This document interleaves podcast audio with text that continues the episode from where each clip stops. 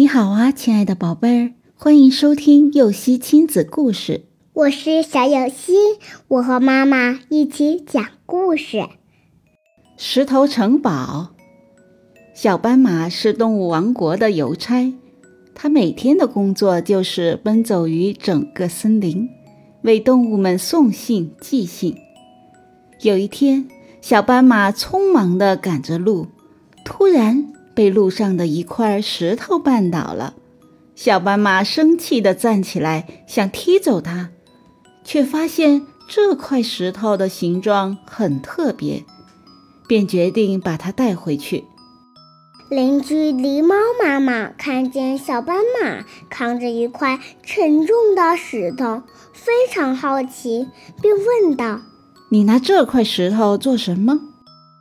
小斑马说：“它多漂亮啊！我要把它带回去建一座城堡。”狸猫妈妈听后笑着说：“傻孩子，这只不过是一块普通的石头，拿它建城堡，你在开玩笑吗？”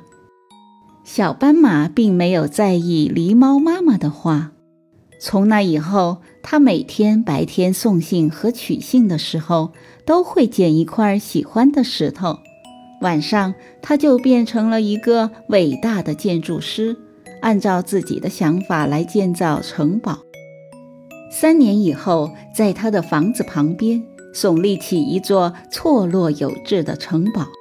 森林里的动物们听说他修建了一座雄伟奇特的城堡。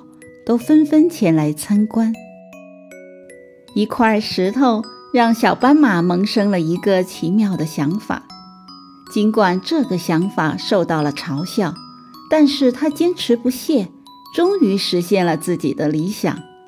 假如小斑马受到外界的影响，那么它潜在的才华就不会被发现，也就没有这座石头城堡了。